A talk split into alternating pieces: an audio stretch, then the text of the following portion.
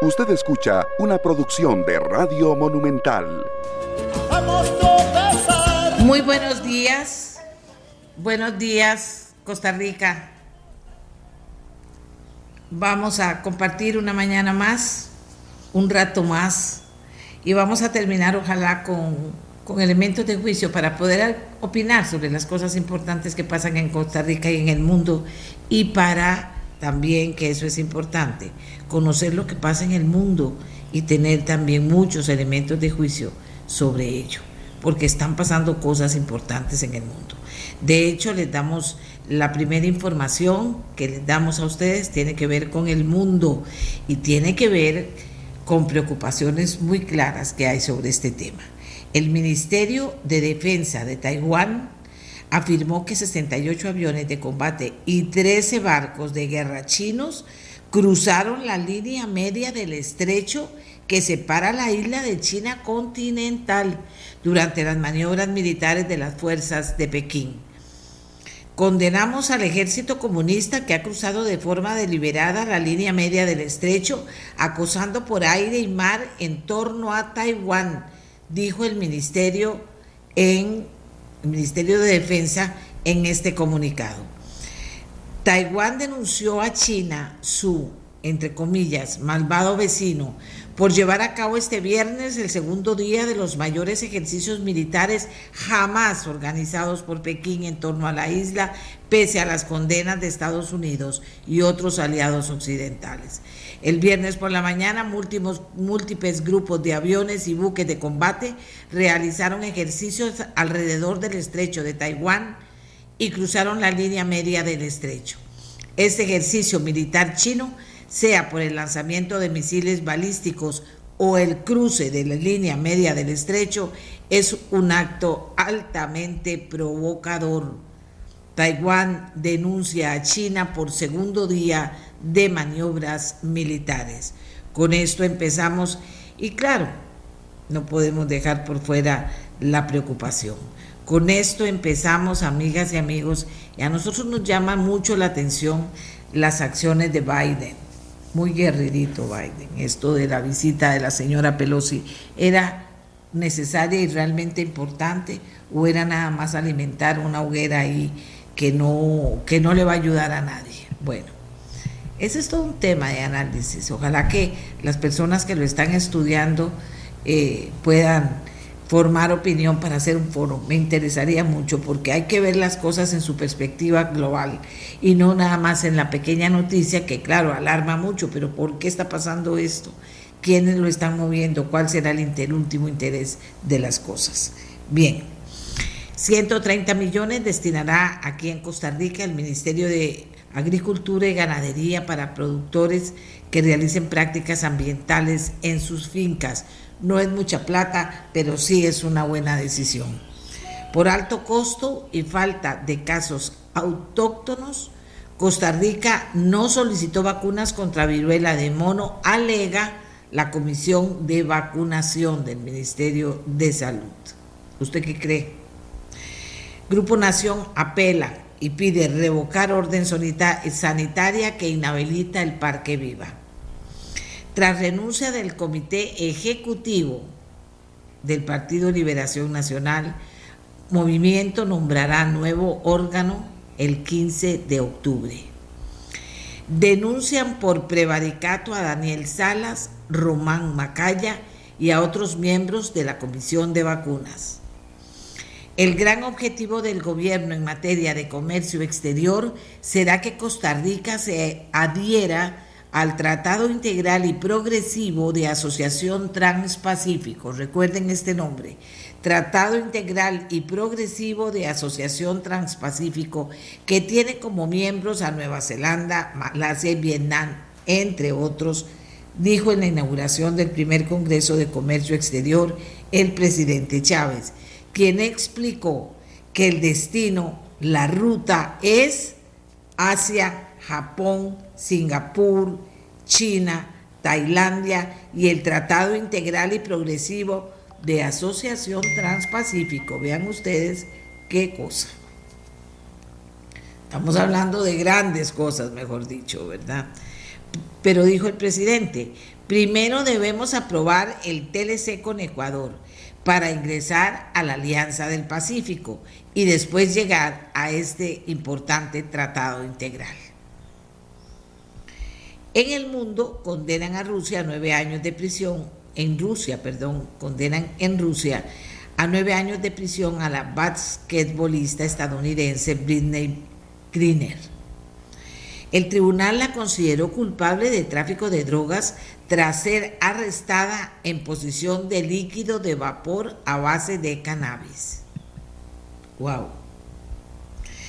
Un jurado de Texas resolvió que el teórico de la conspiración de extrema derecha, Alex Jones, deberá pagar 4.1 millones de dólares en daños a los padres de un niño que murió en el tiroteo del 2012 en la escuela primaria Sandy Hook. Jones fue declarado responsable en múltiples demandas por difamación presentadas por los padres de las víctimas del tiroteo del 2012 en Newtown, Connecticut, que dejó 20 años y 6 maestros muertos. Oigan ustedes, ¿se acuerdan? La, indemnización fijada este jueves es mucho menor a los 150 millones de dólares reclamados por los demandantes. También 13 muertos en incendio de discoteca en Tailandia. Un incendio arrasó la madrugada de hoy una discoteca de Tailandia con saldo de 13 muertos y 40 heridos. El fuego comenzó en una discoteca a 150 kilómetros al sur de Bangkok. Imágenes de video subidos por los rescatistas mostraron a las personas gritando al escapar del club nocturno con sus ropas en llamas. Caramba, el servicio, el servicio de rescate indicó que el incendio fue acelerado por la espuma acústica de revestimiento en las paredes del club y que los bomberos lograron controlar el incendio después de unas tres horas, pero ya habían muerto 13 personas. Esto es una información de que ocurre hace muy pocas horas. Y estos accidentes siempre preocupan mucho. Por primera vez desde la invasión rusa a Ucrania, el petróleo está por debajo de los 90 dólares el barril. Estados Unidos, mientras que aquí decimos que no a la, vacuna de la viruela del mono, Estados Unidos declara emergencia de salud pública por viruela del mono. Y una noticia que nos lleva sin duda alguna a subir una oración hasta los lugares en que nuestras oraciones puedan llegar es la salud del Papa Francisco. Y el Papa Francisco ha tomado la decisión de designar como su asistente sanitario personal al enfermero que le salvó la vida el año pasado durante la operación al colon que le hicieron, debido a los problemas de salud que registra en este momento. Bueno, ¿qué tenemos hoy en el programa?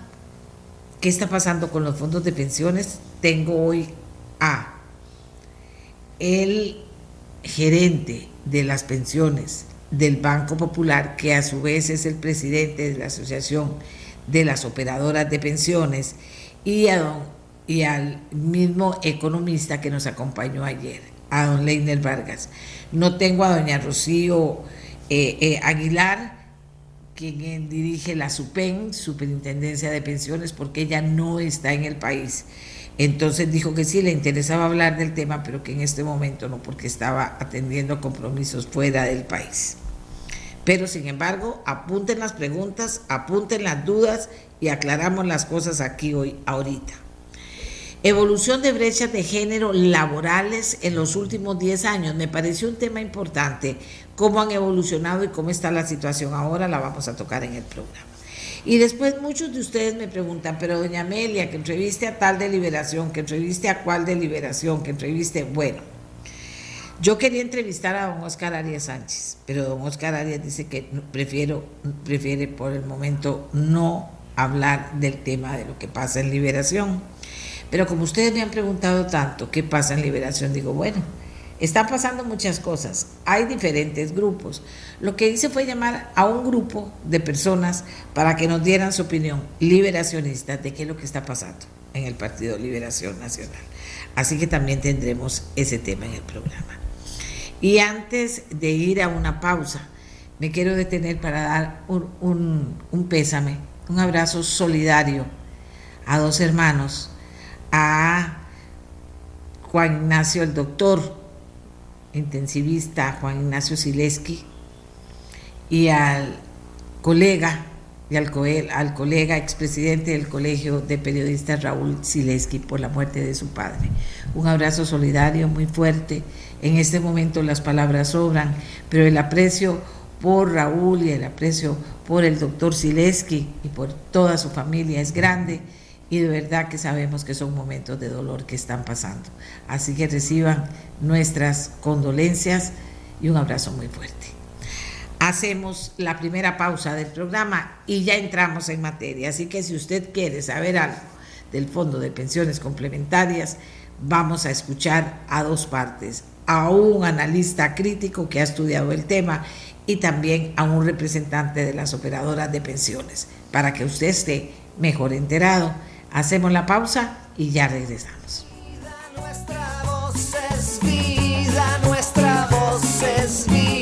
Amigos, aquí estoy trabajando, invitando a una persona más al programa en este momento. Así que ustedes me disculpan, como siempre, un segundito que tenga yo la opción de enviarle a esta persona pues el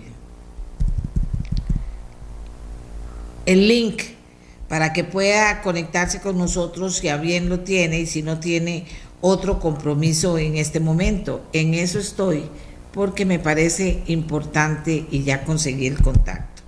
Entonces vamos a ver aquí, don Danilo Montero. Él es de defensa del consumidor financiero. Entonces nos parecería interesante poder contar con don Danilo en el programa.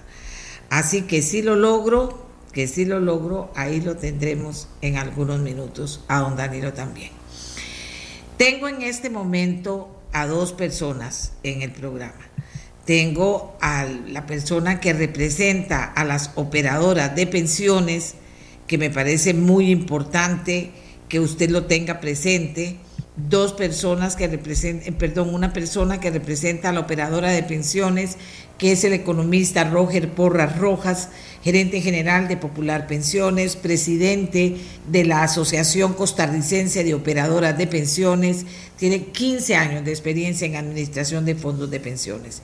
Tengo al economista Leiner Vargas, quien ha estado eh, levantando su voz, por decirlo de alguna manera, sobre el tema del Fondo de Pensiones Complementarias y externando sus preocupaciones y su análisis. Y también, como les dije, estoy invitando en este momento, poniendo a correr a Danilo Montero de, eh, del apoyo al consumidor financiero, para poder tener claro qué es lo que está pasando con las pensiones complementarias, con los fondos y para aclarar todas las dudas que ustedes tengan. Como ayer escuchábamos ya al economista Leiner Vargas eh, durante el programa, le voy a, pedir nada más, bueno, y sé que, en el Banco Popular estaban escuchando este, eh, lo que decía don Leiner. Eh, le voy a pedir a don Leiner que en un minuto me haga un resumen de lo que él dijo ayer, en un minuto, porque yo creo que es bastante, lo lo que dijo es bastante claro, digamos para que don Roger eh, pueda iniciar refiriéndose a lo que hablamos aquí en el programa. Buenos días a los dos, don Leiner, si me ayuda, con mucho gusto los presento y presento primero a su persona para que nos diga en un resumen de un minuto qué fue la preocupación más importante que externó usted ayer en el programa.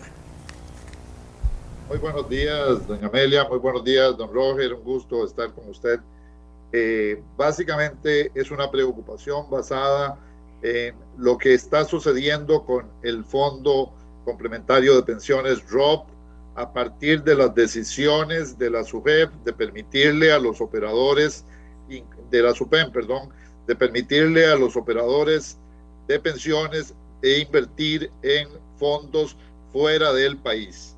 Estas inversiones que se hicieron desde el 2020 en adelante han generado enormes, y digo enormes, pérdidas de capital para los fondos de pensiones que son la platica suya y mía que tenemos invertidos en estos fondos. Y ha habido de verdad una situación que ha llevado a que el fondo de capitalización del ROP haya perdido capital. No se trata de que no se dieron rendimientos, se trata de que se perdió capital de los fondos de pensiones. Y esta situación realmente es una emergencia nacional porque no estamos hablando de cualquier cosa, estamos hablando del futuro de la familia costarricense. Eso en resumen y por supuesto le puedo dar los detalles y conversar sobre este tema encantadísimo con don Roger, estimado colega de la Universidad Nacional y amigo personal. Eh, así que encantado de conversar con usted. Ok, aquí tenemos de una vez, les voy a estar aportando los aportes que nos hacen personas sobre el tema. Dice, yo creo que eso no es así. Los fondos no han perdido capital, ya que no se han vendido los títulos en los cuales se ha invertido. Dice, la diversificación de riesgo es la que ayuda a mantener el rendimiento. Esto lo dice don Juan Manuel, que nos está escribiendo en este momento. Vamos a ver qué dice don Roger Porras Rojas, presidente de la Asociación Costarricense de Operadoras de Pensiones, y qué les preocupa a ustedes, amigos y amigas que me escuchan. Así que adelante, don Roger, muy buenos días. Muy buenos días, doña Amelia, y muy buenos días a don Leiner. La verdad es que para mí es un gusto, un honor estar aquí. Yo soy seguidor de su programa y pues la verdad es que es un placer y poder aclararle a la ciudadanía, que yo creo que de eso se trata, qué es lo que está pasando con los fondos de pensiones y tal vez desmitificar algunas cosas que se han dicho que son incorrectas. En primer lugar, digamos, 10 segundos, 15 segundos para decir lo siguiente. Los fondos de pensiones responden, como bien lo dice Don Leiner, a la seguridad social. Es decir, el segundo pilar le va a pagar una pensión a la gente y ese es el objetivo fundamental que tiene el ROP, poderle pagar una pensión a la gente. Ya en estos momentos, nada más para mencionarle, el ROP paga el 50% de pensión de lo que paga IBM. Es decir, el ROP ha venido creciendo de tal forma que sí efectivamente se está constituyendo en un respaldo para todas las personas. La platita, como lo dicen acá, o la plata que tienen las personas en su cuenta individual, es decir, en su ROP, cada una de estas personas, es su patrimonio para poder pagar una pensión en el largo plazo. De ese total de recursos que tiene la gente, el 70% corresponde a rendimientos y el 30% son aportes. ¿Qué significa eso? Que de los 49 millones, creo que decía don Leiner ayer, que tenía él en su ROP, o que de 10 millones que tiene alguien en su ROP, 7 millones de colones se han generado por rendimientos. ¿Esto qué significa, doña Amelia? Esto significa de que la administración del ROP ha sido eficiente y ha sido efectiva porque ha permitido multiplicarle esos recursos a la gente para que llegue a tener la cantidad de recursos que tiene el ROP en estos momentos. El ROP tiene nueve punto y resto billones de colones. Es un montón de plata, en eso estoy totalmente de acuerdo, de, cual, de los cuales el 70% se han generado en rendimientos gracias a la gestión de inversiones. Es falso decir que hay mala gestión de inversiones con los portafolios del ROP, porque si no, no estarían teniendo estos resultados en este momento y esos resultados son el acumulado del largo plazo de inversión que se han hecho de estos recursos. Dicho esto, ¿qué es lo que ha pasado el año pasado y este? Evidentemente, el año pasado, y nosotros lo hemos dicho, tuvimos rendimientos significativos muy importantes y muy altos, que eran rendimientos atípicos, no sostenibles en el tiempo. Y eso siempre lo dijimos y lo mencionamos. Sin embargo, se dieron y se dieron por condiciones externas, digamos, de atención y de políticas que tuvieron los bancos centrales y que se tuvo en el mundo para atender el tema, este, evidentemente, que se había generado este, de la pandemia y que la economía no entrara en una contracción.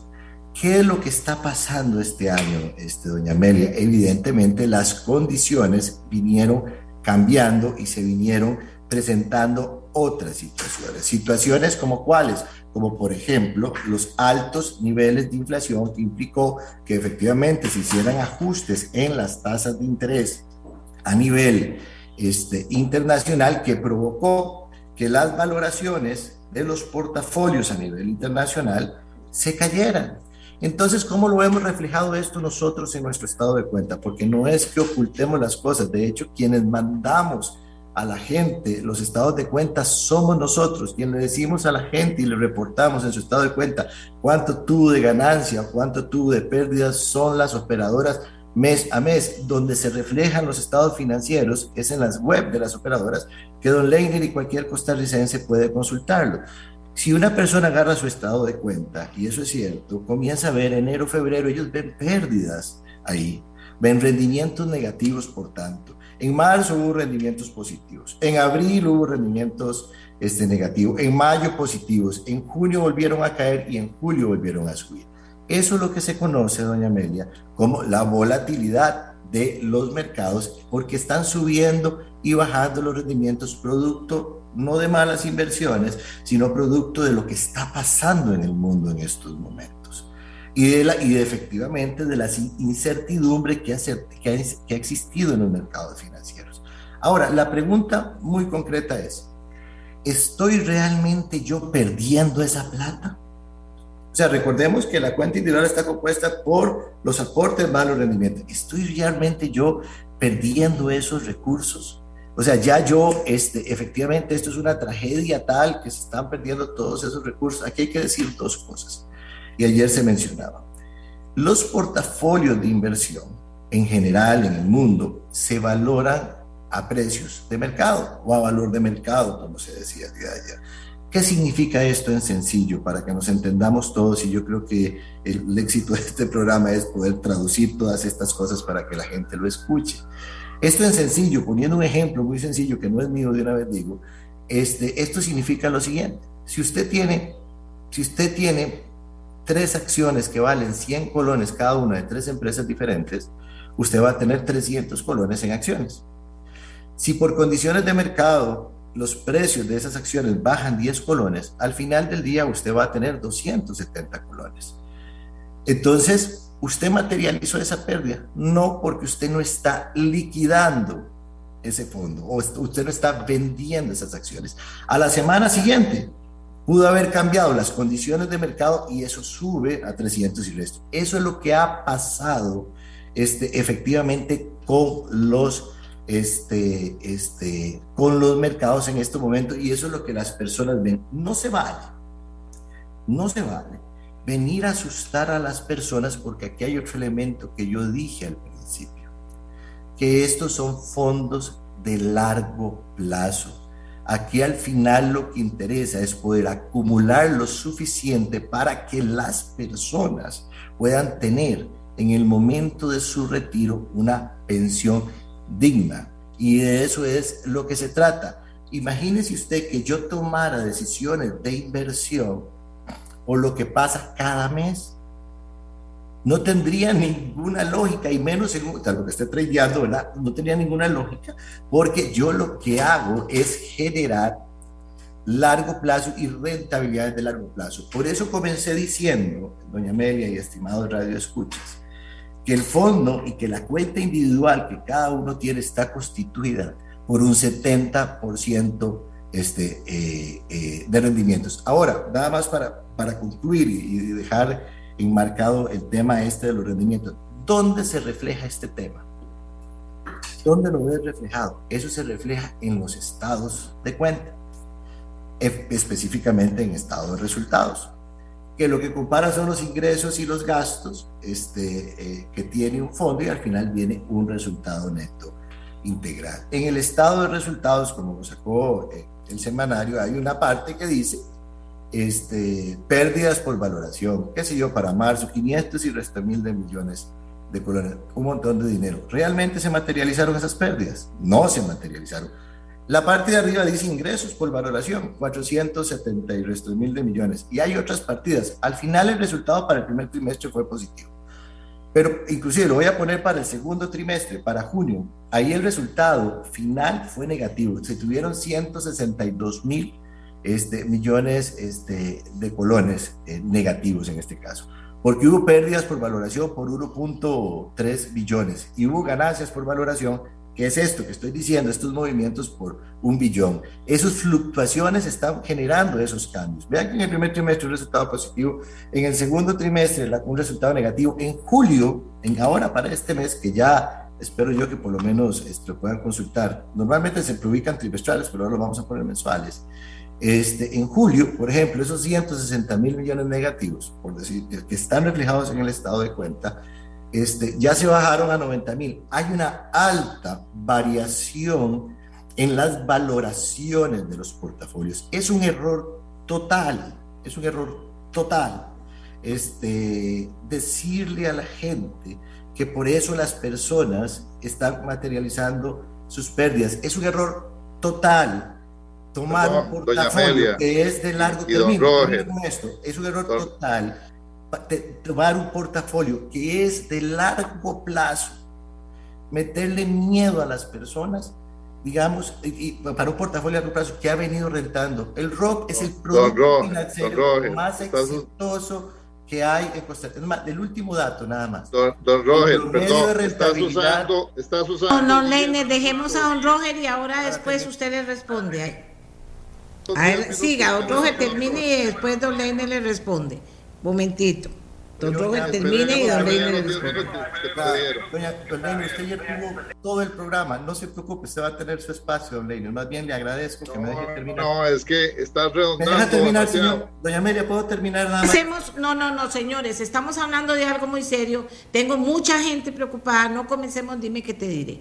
Termina don Roger, comienza usted, don Leiner. No se preocupe porque yo en eso trato de ser muy justa.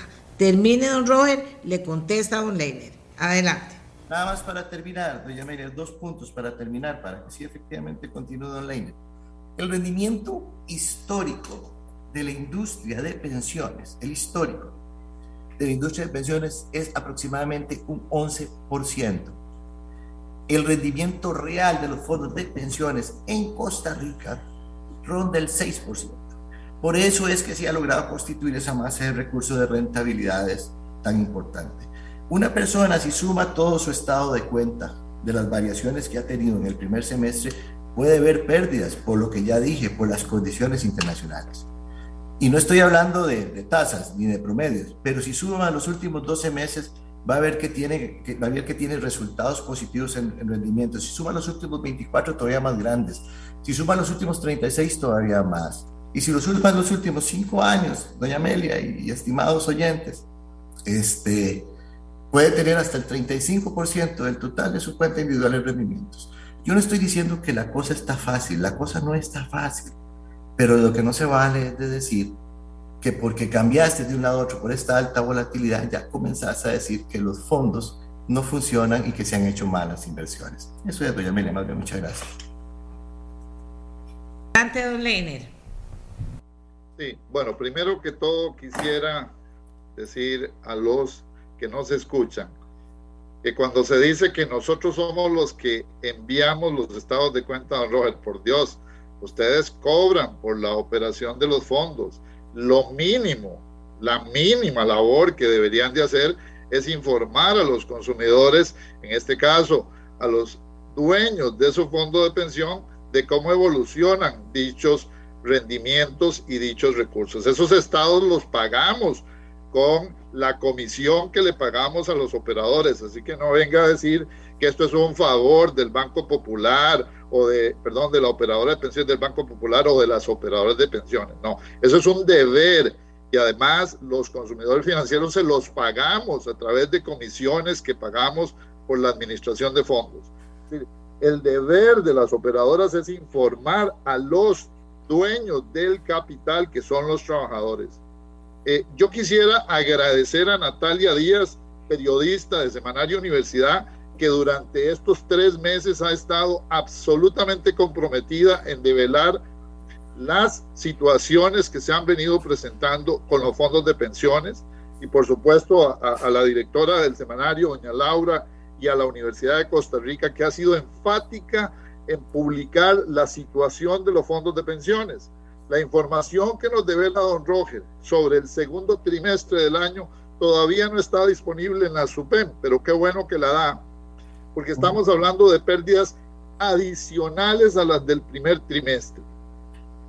A mí me gustaría saber, por ejemplo, para que nuestros radioescuchas eh, sepan cuánto se perdió del 20 y pico por ciento que ustedes invirtieron en la operadora del Popular, cuánto se ha perdido de capital, no, de esas minusvalías, no, cuánto se ha perdido del capital invertido, de los, del total invertido de más de 2 billones de colones fuera del país, cuánto se ha perdido quién fue el operador financiero que llevó esos fondos afuera, por qué se decidió solo por un operador, si como decimos en el argol popular, uno siempre distribuye los huevos en distintas canastas, a quién se le pagaron las comisiones, ¿Ah? ¿Y cuántos son esas comisiones que se pagaron por la administración de ese fondo fuera del país? ¿Cuánto se gastó en comisiones bancarias? en este contexto. Me gustaría también que nos dijera, don Roger, qué ha pasado con lo que se invirtió en Aldesa de los fondos de eh, Popular Pensiones y hoy su gerente general del banco, eh, eh, el que fue operador y director de la operadora de pensiones en su cargo cuando se invirtieron esos recursos en Aldesa. Me gustaría también que le dijera a los trabajadores, ¿verdad? Que cuando se emite un criterio sobre 11% es nominal. La inflación del último año, les recuerdo, es aproximadamente acumulada al mes de julio un 10%. Es decir, que cuando le decimos a alguien que tiene una utilidad del 11% promedio, ni siquiera recupera la inflación del año. Es decir, que tenemos un problema con los indicadores con los indicadores financieros. Y quisiera también aproximarme a esto.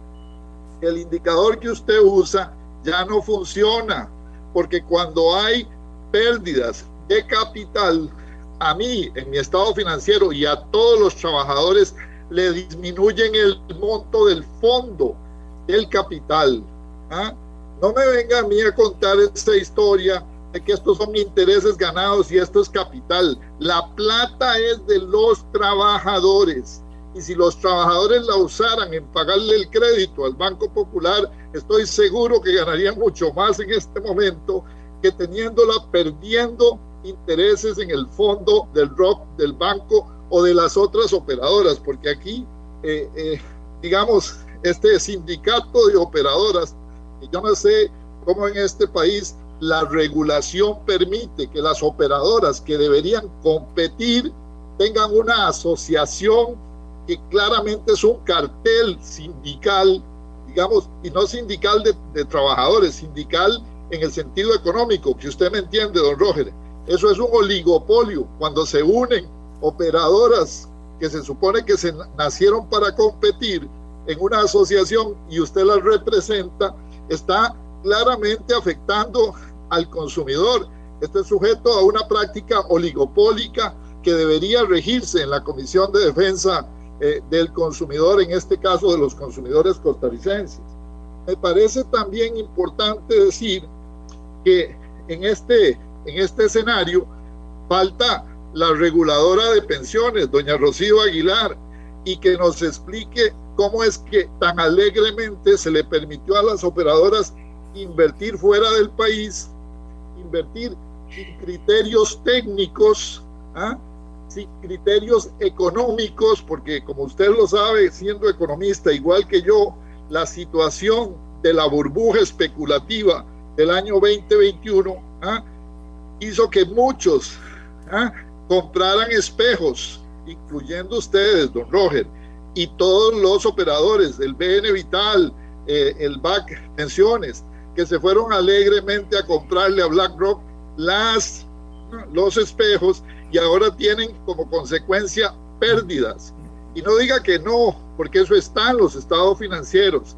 Claro, por supuesto que tenemos ganancias, pero las ganancias son adentro. ¿Ah? Dígame cuántas ganancias tuvo las operaciones del, del Popular Pensiones afuera del país este año.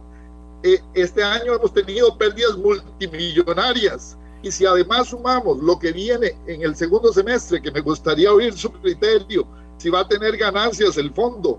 No, volatilidad sí, es correcto. La volatilidad normal, cuando tenemos pérdidas en el rendimiento, pero cuando el rendimiento se va totalmente, cuando desaparece la inflación de un, de un fondo, cuando tenemos, por ejemplo, y le doy el caso mío, 47 millones solo en inflación, el 10% lo perdí. ¿Quién me lo recupera durante este año que han tenido pérdidas eh, eh, las operadoras? Y algo que es ético, ¿no le parece a usted, don Roger, que es totalmente incorrecto que cuando un operador tiene pérdidas y le traducen los estados financieros de las personas, de humildes labriegos, trabajadores costarricenses, esas pérdidas, siquiera la operadora debería cubrir ¿ah?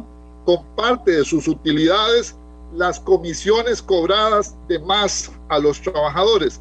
No debería siquiera compartir los operadores, en este caso de pensiones, esas pérdidas con los trabajadores, porque ustedes sí se ensacharon, se, se, metieron en, la, en las operadoras todas las comisiones que pagamos los trabajadores con nuestro capital, porque no nos dieron rendimientos en el primer trimestre. Y, y, yo creo que desde el punto de vista ético, eso no puede seguir pasando. Por eso me gustaría que aquí estuviese Rocío Aguilar, eh, superintendente de pensiones, respondiéndole a los costarricenses, como doña Amelia dijo ayer, respondiéndole de verdad cómo es posible que le hayamos cobrado comisiones por administrar pérdidas. Don Roger, eso no es ético. A mí me gustaría solicitarle a los, a los operadores de pensiones, a sus grupos gerenciales, que se bajen el salario en este semestre de pérdidas, porque no puede ser posible que ustedes sigan ganando salarios millonarios porque está claro que lo hacen para administrar de manera inequívoca los fondos de pensiones. Si usted me dice que no han tenido esas pérdidas o que no las van a tener en el segundo semestre de este año, producto de esas inversiones equivocadas en un solo operador financiero, donde pusieron los huevos en una sola canasta, don Roger. Ese es el problema que han tenido. Y hoy no, se, no viene doña Rocío Aguilar porque es parte culpable de la definición de ese tema. Entonces, los consumidores financieros como yo, los que vamos a tener una pensión devaluada cuando nos pensionemos, y las personas que me han escrito, cientos de personas que me han escrito diciendo que ya son pensionados y que les bajaron sus pensiones en este mes, en este semestre, producto de esta situación, don Roger, reclamamos justicia, no informaciones genéticas. Hay personas que están en este momento recibiendo la mitad de lo que recibían en su fondo de pensiones. Le puedo dar los casos y mandárselos a su oficina si quiere. ¿Ah? Gente que le están diciendo, tiene que firmar este otro contrato porque cambiaron las condiciones internacionales y ahora tenemos que darle la mitad de lo que le dábamos. Eso no es justo, don Roger, para los costarricenses. Por eso, en, en este contexto, ¿ah? tenemos que decir la verdad. Metimos la pata. ¿Por qué metimos la pata en Costa Rica? Porque los fondos de pensiones tienen un mercado muy restrictivo para invertir. En el 2020, en lugar de alegremente haberles autorizado irse para afuera, de haberse llevado esos dos billones de colones que además crearon un problema cambiario porque sacaron los dólares del país y se los llevaron para Nueva York. ¿ah? además de las comisiones de, que pagaron, además de los costos de cambiar colones por dólares, ¿ah? que usted sabe que son caros y que están ahí en los estados financieros. ¿ah? Además de hacer eso, le impedimos a Costa Rica invertir nuestro dinero en el desarrollo de este país. ¿Qué tenían que hacer? Bueno, tenían que pedirle a la Asamblea Legislativa la autorización para en lugar de invertir en Aldesa, invertir los fondos efectivamente en las actividades de infraestructura y no que fuese rostipollos o, o cuanto pollo hay, ¿ah? Que hoy en día están pagando los consumidores financieros esas malas decisiones de don Marvin Rodríguez y ahora sujetas a su persona, ¿ah? están pagando por esas malas decisiones. Dígame si estoy diciendo algo incorrecto, ¿ah? porque si estoy diciendo algo incorrecto, ¿ah? usted me, eh, me puede corregir. Mucho Lo que le estoy diciendo, don Roger, es que Costa Rica necesita una rendición de cuentas claras y por eso estamos pidiendo una comisión evaluadora, una intervención de la SUPEM, que la señora superintendente ponga un pie al lado, se retire de la SUPEM ¿ah? y además se tendrá que interponer ante la Comisión de Defensa del Consumidor que se elimine la mala práctica de tener una asociación de pensiones, de operadoras de pensiones, porque eso es una práctica oligopólica. Ustedes nacieron para competir, no para unirse. ¿ah? Y entonces, ahora sí, todos unidos, protejámonos contra los consumidores. No, ustedes deben competir por garantizarse que efectivamente le tienen un buen rendimiento a los consumidores financieros, que le tienen un buen rendimiento a los pensionados. De todo eso, me encantaría conversar con usted y me encantaría conversar del futuro de las pensiones. Me encantaría conversar de la educación financiera. Me encantaría conversar de la necesidad de que cambiemos esos estados eh, de, de cuenta que no le informan al consumidor financiero adecuadamente sobre su pensión. Que cambiemos el modelo, que lo hagamos más sencillo, que le digamos al consumidor financiero dónde están las inversiones ¿ah? y cuánto han ganado. Y, en ese sentido, ahí empezamos a hablar de verdad en serio sobre el futuro de las pensiones. Pero no me venga a decir usted que nos hacen el favor de darnos información porque es su deber, es su deber y el deber de todas las operadoras. Eh, muchas gracias a Don Leiner. Eh, estaba diciéndoles que eh, pretendía que don Danilo Montero, del apoyo financiero al consumidor, pudiera participar y estar con nosotros. Ya logré contactarlo y en algún momento él podrá aportar, pero creo que a esta altura don Roger tiene eh, cosas que decirnos. Eh, yo quiero aportar aquí un comentario porque me parece importante. Además, entiendo que la gente de doña Rocío Aguilar de prensa está pendiente de lo que estamos hablando aquí, porque yo ayer invité a doña Rocío y me dijeron, ella me mandó a decir que está fuera del país y que hoy no podía. Y dije que es que el día era hoy, porque si no lo dejamos ahí y después no puedo, se quedan en el aire las cosas y eso pues no está bien. Aquí me dice una economista, me preocupa que la SUPEN aparentemente no supervise esas inversiones en el exterior ¿Qué está haciendo la SUPEN ante todas estas dudas que se plantean? Don Roger, para que usted pueda responder de Auleiner y ojalá pueda decirnos qué, papel juega y qué responsabilidades tiene la SUPEN y se las ha cumplido o no. Adelante, don Roger. Muchas gracias, doña Amelia. Voy a tratar de, de, responder desde el punto de vista técnico porque don Leiner hace muchas apreciaciones y juicios de valor que no responde en realidad a una técnica, ¿verdad? Entonces, eso es lamentable, pero voy a tratar de concretar menos puntos. Vamos a ver, primer punto es cuando Don Leiner dice que es una obligación de nosotros mandar los estados de cuenta, es cierto, es una obligación de nosotros, así como administrar bien el fondo, así como administrarlo de manera eficiente y estas cosas. Don Leiner desconoce, lamentablemente, Don Leiner desconoce, lamentablemente, por ejemplo, que la comisión que cobran las operadoras de pensiones es la comisión más baja del mundo, es un 0,35%. Y yo creo que eso es importante señalarlo. Y ojo que aquí yo no estoy diciendo que eventualmente no se pudiese discutir bajar más esa comisión en momentos de crisis. Yo creo que todos nos podríamos tocar la paga. Igual lo pueden hacer los catedráticos universitarios digamos, me refiriéndome a Don Leiner en la misma solicitud que me da él a mí, digamos, en estos casos. Yo creo que esas cosas efectivamente como costarricenses debemos de hacerlas, pero utilizar eso para criticar todo un régimen, eso es espurio, ¿verdad? El otro punto ahí importante señalar que me parece que también Don Leiner desconoce es que, por ejemplo, en el caso de Popular Pensiones, nosotros devolvemos el 50% de las utilidades a los trabajadores costarricenses y eso ya está así establecido en la ley. Hemos devuelto más de 20 mil millones de colones, entonces no es cierto, don Leiner, y, es importante que lo sepan los costarricenses, que las operadoras generan utilidades para enguacárselas, dárselas a un banco, y no solamente eh, Popular Pensiones, también BN y también el banco, el, la operadora del BCR, podemos andar, haber devuelto en nuestra historia más de 45 mil millones de colones a las cuentas individuales de la gente.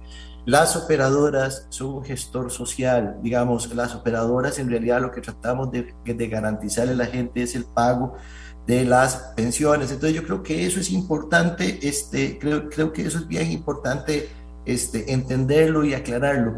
Sí, evidentemente no existe, no hay un entendimiento entre lo que son las valoraciones de mercado y cómo se registran en los estados de cuenta y lo que es una pérdida real.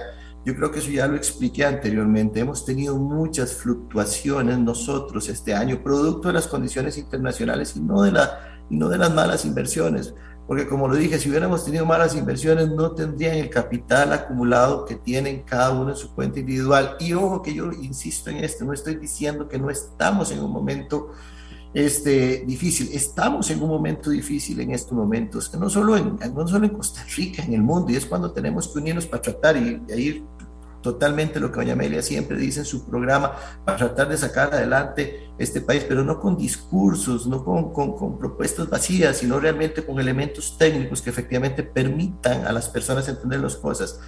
Tres, vamos a ver, si se quiere eliminar la asociación de operadoras de pensiones, entonces eliminemos también la asociación bancaria, la cámara de bancos, la cámara de industria. O sea, eso no tiene ningún sentido, ¿verdad? O sea, este, yo creo que eso es más una exaltación producto de la euforia del momento que un pensamiento racional.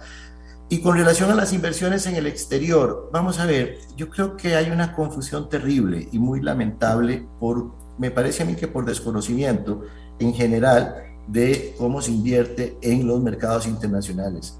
Las operadoras y Popular Pensiones no tienen inversiones en un emisor. Eso es falso completamente. O sea, eso es completamente falso.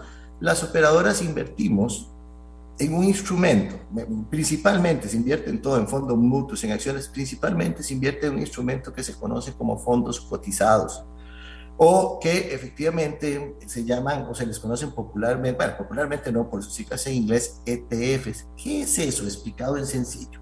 Eso es como tener una canasta y dentro de esa canasta tener un montón de activos financieros en este caso, que se comportan de tal manera y al final de cuentas puede generar una rentabilidad. Eso por un lado, o puede ser un ETF o un instrumento, este, ¿cómo se llama?, eh, financiero de este tipo, que replique un índice. Pongo el caso este, de que replique un índice, como por ejemplo, ¿cuál? Como por ejemplo, el Standard Poor's 500. ¿Qué es el Standard Poor's 500? Es un índice que recoge el comportamiento de las 500 empresas más grandes de Estados Unidos. O sea, ahí están todas, las que usted se imagine, las más grandes, las que salen en tele, las que usted escucha, de los aparatos que uno compra, de la computadora que, que se compra, replica ese índice. Entonces, Ve usted que es tan contrario a lo que don Leitner dice, de que, está, que no está diversificando el portafolio, que más bien el ir a los mercados internacionales e invertir en esos instrumentos es poner, es no poner todos los huevos en la misma canasta. Y no solo eso, sino la otra parte de la ecuación es que no todos tienen que ser huevos, don Leitner. ¿verdad? Porque también es jodido eso, ¿verdad? O sea, la concentración por emisión y la concentración por instrumento son complicadas. Entonces, entonces, al final de cuentas, se invierte, por ejemplo, en, en, el, en el IVV, que es como se conoce, ¿verdad? Y tiene nombres así que vamos a hacer, ¿verdad? Que efectivamente le permite a las, a las este, operadoras poder diversificar de manera importante sus portafolios. Entonces, cuando usted compra un pedacito de, esa, de ese fondo, que es una combinación entre un fondo de inversión y una acción, cuando usted compra ese pedacito de ese fondo, usted no está invirtiendo en un solo operador, porque de hecho el operador es otra cosa. Este, usted lo que está haciendo es invirtiendo en todas las empresas que hay ahí. Y yo creo que eso es lo que le permite la riqueza, digamos, y la explotación, digamos, de los fondos de pensiones. Y eso es lo que ha permitido, porque es que online se circunscribe al 2020 y yo creo que también hay un desconocimiento ahí las operadoras de pensiones, en el caso Popular Pensiones, invierten en los mercados internacionales ya desde 2016 y antes. El proceso de internacionalización de Popular Pensiones ha sido mucho anterior a este. La correlación que existe, o sea, la relación que existe entre incremento de rendimiento y participación en los mercados internacionales es directa. Ahí están los datos. Eso es lo que ha permitido que los fondos crezcan un 17, un 18% en, en, promedio anual en los últimos tiempos y que lleguemos a tener esa buchaca de plata para la gente, no para las operadoras en estos momentos. Entonces, continuando con el tema de la diversificación, más bien la recomendación de expertos es que efectivamente, digamos, invertir en ese tipo de instrumentos diversifica los portafolios y es la forma correcta de hacerlo. Yo, a mí, yo en esto a veces este, se me sale la pasión, digamos, no, debemos, por, Dios, este, digamos, decirle cosas a las personas que no son, informémonos, revisemos este, este, las cosas y veamos cómo efectivamente funcionan. Así es como funciona. Yo comparto con Don algunas cosas, por ejemplo, los mercados, el mercado local es terriblemente pequeño. Hace poco salió un reportaje del financiero y eso yo lo comparto completamente. Este, y por eso es que hemos tenido que ir a los mercados internacionales. Se ha ido de manera correcta, ordenada. Que las condiciones externas hayan implicado un semestre como en el que en estos momentos estamos, tiene que ver con, las crisis que han estado, porque no son solamente los fondos de pensiones de Costa Rica, son los fondos de pensiones del mundo. Le voy a poner un ejemplo, eh, hablando de inversiones en, en ETFs. Nosotros, ¿sabe cuánto es la participación nuestra en, el IVV, la participación nuestra en ese fondo es de 0,5% del total del fondo. Y ahí invierten todos los fondos del mundo. Resulta ser entonces que ahora uno no puede diversificar, ¿verdad? Es que hay que entender las cosas. Y no es un solo operador, digamos, en ese operador que Don Leiner dice, por ejemplo, en el caso de nosotros es en el que menos tenemos. Hay otros operadores en los que tenemos más recursos, digamos, por ejemplo, en tecnología y demás cosas que nos han permitido subir significativamente en el caso específico. Vean, eh, comparto completamente y este tema de poder utilizar los recursos de pensiones para tratar de contribuir al desarrollo nacional. Ese no es un tema nuevo. Ese es un tema, por lo menos yo tengo... Le voy a contar lo que está diciendo la gente en cantidad astronómica. Y, usted mismo ahí en el Facebook Live vieron, está viendo las entradas de la gente y hasta los comentarios. Eh, estamos, le voy a decir esto. La gente dice lo siguiente. Don Leiner nos plantea una situación preocupante. Si es mentira, por favor que don Roger conteste puntualmente las preguntas que don Leiner le ha hecho sobre el tema. Don Roger nos plantea una situación perfecta.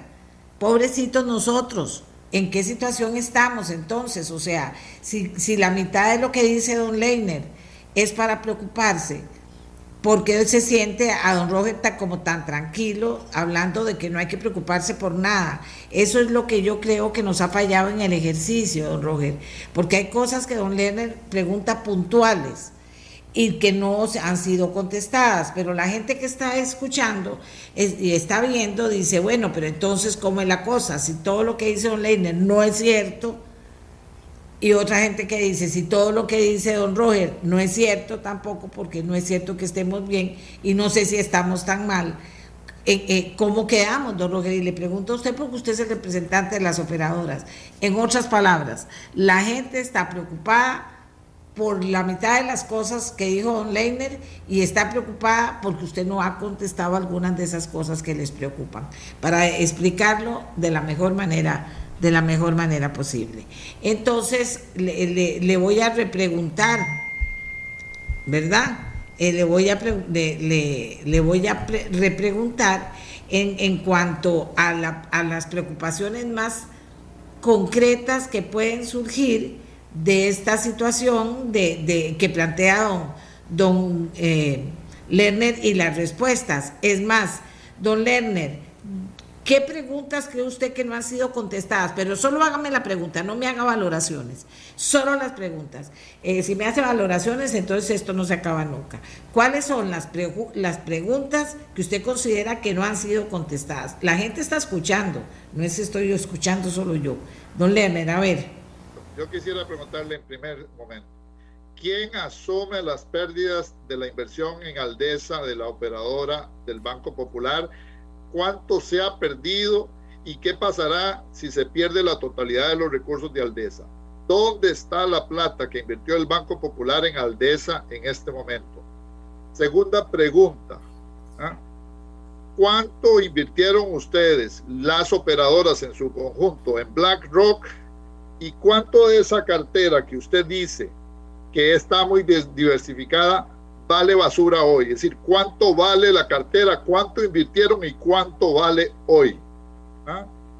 El comparativo de la situación del primer trimestre con el segundo trimestre, no la volatilidad por mes. ¿Cuánto vamos a recibir en los estados financieros de este mes de agosto los, los consumidores financieros de pérdidas producto de la operación del segundo trimestre del año? porque las operadoras mandan un estado de cuentas trimestral. ¿Ah? Eh, y eso, esa información todavía no está disponible en la SUPEM. Yo querría que nos cuente cuánto es el susto que vamos a tener los operadores en este contexto. Y me gustaría que nos cuente ¿ah? qué tipo de cosas hacen ustedes en esas reuniones de los operadores de pensiones. ¿Qué es lo que negocian? Eso no es una pregunta, don Lerner. Bueno, ya me la dio, ya me la dio. No valoremos porque entonces no termino nunca. Y ya, eh, ¿verdad? Y yo creo que la gente merece, porque la gente ha estado escribiendo de todo lo que ustedes imaginen. Todo lo que la gente escribe es de preocupaciones. Algunas personas dicen, eh, que también lo puedo leer aquí, algunas personas, es que hay mucha gente que escribió. Vean, por ejemplo, dice, dice una persona, el dinero de su cuenta de la operadora no está en peligro. La valoración y bondad de los fondos de inversión debe juzgarse en el plazo que corresponde a su objetivo. No debemos ni asustarnos en tiempos de caída ni llenarnos de euforia en las subidas. Son ciclos normales. Para eso se busca la gestión profesional de la administración de esas carteras de inversión que deben tomar decisiones técnicas. En buen es buen momento para dar consejos a favor del manejo de dinero, de la buena costumbre de ahorrar e invertir. Muy bien lo haría una sociedad costarricense con alto endeudamiento, una versión más positiva acerca de sus vehículos de ahorro eh, provisionales de largo plazo. Que el mito de las pérdidas no sea una excusa más que debilite el esfuerzo de tener una mejor relación con dinero y construir riqueza, dice el señor Mario Campos. Otra gente dice, si hemos tenido pérdidas, ¿por qué no quieren aceptar que hemos tenido pérdidas? ¿Qué pasa? Todo eso se lo digo, eh, don Roger, porque la gente quiere respuestas más concretas. Ahí don, don Lerner ha hecho otras respuestas concretas. ¿Tenemos esas respuestas concretas? Uno, en primer lugar, nosotros, y, estamos hablando de Aldesa, de esas inversiones de hace más de 10 años, como bien lo decía nosotros no hemos invertido en Aldesa. Hay una terrible confusión que tiene Don Leiner y me parece que se ha manifestado a la opinión pública sobre ese tema. Aldesa era una gestora de inversiones, se invirtió en un fondo que se llama Renta y Plusvalía que administraba Aldesa. Esos fondos, para de manera concreta responder ese tema, se manejan con una separación patrimonial independiente de la gestora de Aldesa. Y, entonces eso es para, no confundir a las personas. ¿Qué significa esto? Esto significa, esto es tan así, doña Amelia y estimados eh, radioescuchas, esto es tan así que, por ejemplo, ese fondo de renta y plusvalía en estos momentos lo está administrando la SAFI del Banco de Costa Rica a partir de lo que la interventoría definió por estos ocho meses y se va a llamar a una asamblea para definir qué se va a hacer con ese fondo. Entonces, es totalmente falso digamos, falaz y confuso decir que se ha invertido en Aldesa. Las operadoras de pensiones, porque son varias, incluyendo UPEMA, invirtió, digamos, tiene plata en, en Aldesa también, algunos de otro primer pilar, que no es un problema, este, no invirtieron en Aldesa, Aldesa lo declararon en quiebra y el fondo lo asumió el BCR. Digamos, la SAF y el. Entonces yo creo que ahí es importante porque la ley establece una separación patrimonial y tenerlo clarísimo. Eso, no se ha invertido en la parte, los problemas que hubo con Aldesa, no se ha invertido en la parte no regulada de estos casos. Y ojo que yo no estoy defendiendo Aldesa, yo estoy defendiendo el fondo. El fondo ha rentado, el fondo tiene una rentabilidad, en este momento 2.3, una cosa así, la rentabilidad promedio de los fondos de inversión en Costa Rica es como de 3,42 digamos, yo no, no, me voy a poner en el detalle técnico, evidentemente, los fondos. No, no, y además la gente dice, a mí les voy a contar lo que la gente dice, no agarren el rábano por las hojas. Ya salió Don Leiner con otra cosa que no es la más importante y, y, es correcto. Voy, continúo, continúo Un momentito, un momentito. Aquí la gente me pregunta, por favor, que don Roger responda a la consulta concreta. ¿Qué podemos esperar para el segundo semestre del año? Otra persona me dice, doña Amelia, a mi esposa, eh, a ver, es un caso concreto, eh, eh, que a la esposa le están viniendo 100 mil colones menos, es una pensionada de invalidez 100 mil colones por mes, que cómo se llama eso. Le pongo esos dos, esas dos situaciones, don, don Roger, por favor. Sí, señora, vamos a ver, con el tema de qué esperamos para el segundo semestre y responderle a don Leiner que no es cierto que se tiene inversiones en el extranjero de un solo operador de hecho, en BlackRock se tienen menos inversiones que se tienen en, en, otros, en otros gestores o inversiones que son en portafolios, que diversifican el portafolio y demás. Yo creo que eso ahí está de manera, este, de manera concreta dicha para tranquilidad de las personas y que somos inversiones este, de, largo, de largo plazo. Don Leiner, usted en el siguiente estado financiero, esperaría yo porque digamos, está con otra operadora, pero estoy seguro que así va a ser, este, usted probablemente en el estado financiero, en el próximo estado de cuenta, nada más para terminar, don Leine, usted probablemente, usted me dijo que va a esperar el otro mes, usted en el siguiente estado de cuenta va a tener un reporte de ganancias porque el mes de julio este, fue positivo. Igual, y vea, y lo digo de manera concreta y directa, no es que no haya problemas, vean que estos cambios y esas incertidumbres, doña Amelia, para hablar del segundo semestre, pueden llegar a presentarse digamos, y van a seguirse presentando. Pero ¿qué es lo que históricamente ha pasado y qué es lo que va a pasar guardando los niveles de incertidumbre? La economía y las economías a nivel internacional, viendo los indicadores históricos, viendo el comportamiento del Standard Poor's, siempre se recuperan. O sea, siempre se recuperan. En, cuando la crisis del 2008, que hubo caídas importantes en los fondos, también se recuperaron y esta no va a ser la excepción y yo espero poder tener vida, tranquilidad y salud para dentro de un año poder venir aquí a hablar de estas situaciones. Hay factores de riesgo, no estoy diciendo que se va a recuperar el otro mes, que quede claro.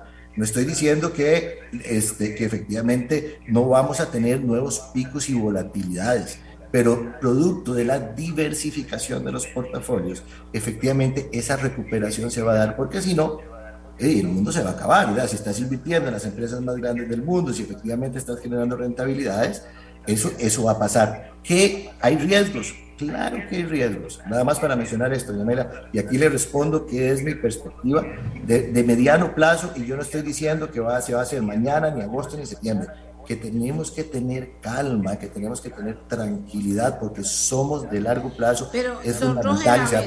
la Nada gente más. está don Roger, la gente está recibiendo menos plata, va a seguir recibiendo menos plata. Esa, eh, eh, eso que está recibiendo es el resultado lógico del riesgo que recorre en estos casos, que a veces se sube y a veces se baja y a la situación de ahora. Pero, pero, pero, pero resulta que esos riesgos no pueden haberse atenuado de, de o sea, ¿quién investiga para decirles a ustedes, señores, esa decisión que tomaron es como otras riesgosas, pero eso fue más riesgosa y vean los resultados que estamos teniendo. Doña Amelia, nada más para decirle, efectivamente las personas van a ver volatilidades en sus estados de cuenta y yo no estoy diciendo que eso va a dejar de pasar. Le acabo de decir, le acabo de decir que por ejemplo en julio van a tener y van a ver un resultado positivo. Eso es, esas volatilidades van a pasar. Lo que hay que tener claro es que en un horizonte temporal mayor digamos, estamos hablando de un año, estas cosas van a cambiar porque los mercados se recuperan siempre. Cuando usted revisa un mercado, digamos, y eso lo digo, usted puede ver la tendencia creciente con un montón de piquitos y variaciones, que eso es lo que significa esa volatilidad. Hay que mantener, este, lo digo doña Amelia, con toda transparencia, hay que mantener la calma, no hay que, hay que mantenerse ocupado, informándose. Nada más le, muestro cosas. O cuando la gente puede revisar su estado de cuenta y comience a ver los acumulados de rentabilidad, puede ver cómo estos van incrementándose en el tiempo. Eso es lo que hay que hacer. Y no lo digo solo yo, doña Amelia, sino que lo dicen todos los analistas este, eh, internacionales que efectivamente se dan. Hay un nivel de incertidumbre para el segundo semestre, pero hay ciertos factores que podrían ir viendo que las cosas pueden mejorar en el mediano plazo. De las crisis se recuperan. ¿Cuál es el factor de riesgo? Simple, digamos, hay un factor de riesgo terrible que es en este momento la guerra Rusia-Ucrania. Digamos, ahí efectivamente hay un factor de riesgo terrible. Hay otro factor de riesgo que es este, muy complicado de atender, el tema China, ¿verdad? Y las, y las tensiones que han habido entre Estados Unidos y China. Esas cosas pueden deteriorar y determinar otros elementos. Pero si nos concentramos únicamente en cuatro meses, digamos, de este, de este año, en el segundo semestre, probablemente vamos a seguir viendo esas volatilidades. Pero en un mediano plazo, como lo he dicho anteriormente, los fondos de pensiones se recuperan. Y si ahora me lo permite, doña Amelia, para, para que vea, don Leine, que yo le doy chance, le voy a hablar, si ahora me lo permite, le voy a hablar del tema del tipo de cambio, que yo creo que esa es otra falacia que efectivamente se ha cometido con los fondos de pensiones y que de verdad merece ser aclarada, porque nosotros sí trabajamos en función de las eh, personas doña, doña Amelia, yo quisiera primero decirle que qué pena que don Robert... Vean, les voy a decir a los dos una cosa. Si ustedes no aterrizan las respuestas y sigue, y, digamos, don Leiner que insiste en las valoraciones, pero Leiner, eh, eh, eh, estamos en el tema importante, que es el tema de cuánto le preocupa a cada persona que está oyendo esto, si va a perder más plata, a dónde va a ir su pensión, eh, eh, cómo va a estar el tema del fondo complementario. Aquí una persona dice, yo estoy en vida plena y en el estado de cuenta del mes pasado se refleja en mi capital 250 mil colones menos. Eh, aquí hay otra persona que dice, es que esto de dime que te diré no me gusta, dice, porque al final uno exagera y el otro minimiza más de la cuenta. Les digo lo que está diciendo la gente, ahí está al, aire. Eh, eh, entonces, que tratemos de ser un poco más claros. Yo no sé por qué, y se lo pregunto con toda claridad, ¿por qué no se puede hablar, o sea, si al final, y usted me corrige, don Roger, al final, se puede hablar de pérdidas concretamente, 7 colones, 20 colones, 3 millones, 200 millones. ¿Se puede hablar de pérdidas o eso no son pérdidas como, como dice una señora? Es que yo entiendo que el señor Roger dice que eso al final no son pérdidas, que, pero que si se puede hablar de pérdidas o si realmente, don Roger, lo que usted dice es que no ha pasado nada, aunque ahora al final está diciendo algo que me parece mucho más sabio que es el hecho de que hay que estar prestando atención porque hay mucha volatilidad. Ya en eso no se puede hacer nada o sí se puede hacer algo volatilidad de los mercados se van a seguir presentando. La idea es, o lo que se espera es que esa volatilidad sea como un mercado creciente. La gente puede ver en su estado de cuenta o seguir viendo en nosotros en los próximos meses. En julio van a ver un resultado positivo, como le dije. Puede ser que en agosto no lo vean. Lo que quiero decirle yo a usted es que esas pérdidas son, como lo decíamos al puro principio, y don Leiner lo decía ayer, son pérdidas por valoración. La persona puede, ¿cuándo, ¿sabe cuándo materializa la persona esa pérdida? Cuando efectivamente la interioriza esa pérdida cuando la persona liquida el fondo. ¿Eso cuando pasa? Cuando se pasa, este, eh, cuando se pasa o se traslada de operadora, porque usted tiene que salir a vender todo eso al valor que hay en el mercado. La ventaja que tenemos, doña Amelia, y si hay que estar monitoreando constantemente, eso es bien importante. La ventaja que tenemos es que somos de largo plazo. Hay un sector, y usted me lo permite, que sí está teniendo problemas con la materialización de las pérdidas. Y es una de las preguntas tan importantes que quería yo responder, que es alguna gente que, que ya está pensionada por el ROP eh, doña Amelia, ahí sí hay que hacer algo. tal vez termine una idea, don Leiner, tal vez termine una idea. Sí, pero tienes 15 minutos hablando. Es que doña Amelia me preguntó, no sé, doña Amelia, usted me dice, termino la idea de los pensionados, porque ahí doña Amelia, yo creo que es justo un balance. No, no, no, do, vean, se lo voy a poner así. Yo ya sé todo lo que va a decir Don Leiner, ayer lo dijo, hoy lo repitió, lo preguntó. si la gente considera que don Roger no está contestando lo que dice don Leiner, esa es otra situación para las personas. Don Roger cree que él está contestando. Se lo voy a poner así. Entonces tenemos dos posiciones, es más, puedo leerle, la gente la ve claramente. Finalmente termina alguna gente desconfiando, alguien dice, doña Amelia, por favor, Nadie pudo haber pronosticado la guerra de Ucrania, ni la gripe del mono, ni la crisis de los de de los contenedores. O sea, son elementos que hay que tomar en cuenta. Otra gente me dice, pero qué barbaridad que hicieron esto con Aldesa. Pues ya el señor dijo que no fue con Aldesa.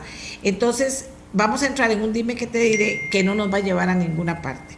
Yo nada más quiero eh, eh, que, pero un minuto, es que don Leiner no quiero que me valore, sino que me diga, ¿Qué, no contestó don Roger que nos tiene que preocupar? Porque no lo contestó, pero solo eso, don Lerner, no, don Lerner, no puedo, porque por eso muchas veces pienso tres veces invitarlo, no puedo entrar en valoraciones, ya hace 15 minutos que debería haber terminado esta, esta, pero como a la gente le interesa, lo he dejado ahí. Entonces, don Lerner, ¿qué pregunta considera usted o qué no contestó don Roger que a usted le preocupe para los que lo apoyan a usted 100%? Y luego que don Roger, por favor, me cierre el tema. Don Leiner. Encantado. Primero, a mí lo que me gustaría decir es que don Roger no contestó la pregunta sobre doña Rocío Aguilar y el papel completamente opaco que ha jugado la regulación en este proceso. Tampoco contestó cuánto se ha perdido del fondo por parte de las operadoras invertido en BlackRock.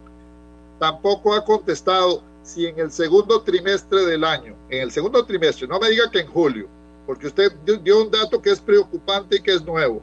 1.3 billones de colones en pérdidas por valoración de mercado y 1.1 en ganancias, o sea, una pérdida en el Banco Popular de 160 mil millones de colones y eso va a cargarse a los, a los dueños de esos estados de cuenta. Don Roger, eso no es un mensual, eso no es, eso no son minusvalías, eso es un montón de plata que esa señora que llamó a la que le pagaban 50 mil y ahora le están pagando 25, o ese señor que me escribió al que le pagaban 100 mil y ahora le están dando 50 mil y lo están forzando a que firme el Estado, esos son pérdidas y no es porque se transfirió de operadora, es porque está pensionado y está recibiendo menos. Tiempo, tiempo, tiempo, tiempo, tiempo, tiempo, que no me entienden, o sea, tiempo. Entonces yo me tengo que poner en esta actitud porque no tiempo. Contésteme las preguntas de doña Rocío, contésteme las dos primeras o tres preguntas que está haciendo don, don Lerner, por favor, don Roger, si tiene la pregunta también concreta, sin explicarla, solo la respuesta. Rocío, BlackRock y, y pérdidas, esas son. Vamos a ver, yo en primer lugar no personalizo las cosas, o sea, eh, vamos a ver, no, se puede personalizar la regulación, no es doña Rocío.